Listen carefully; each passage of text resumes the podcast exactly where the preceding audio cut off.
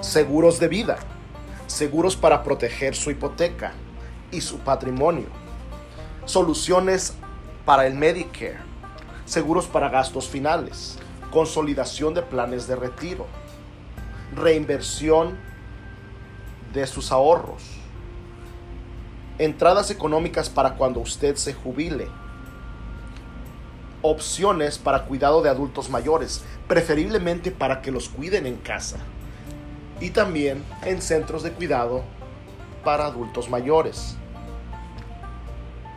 Seguros para un funeral. Planes dentales, planes de visión, planes de protección para cuando uno viaja.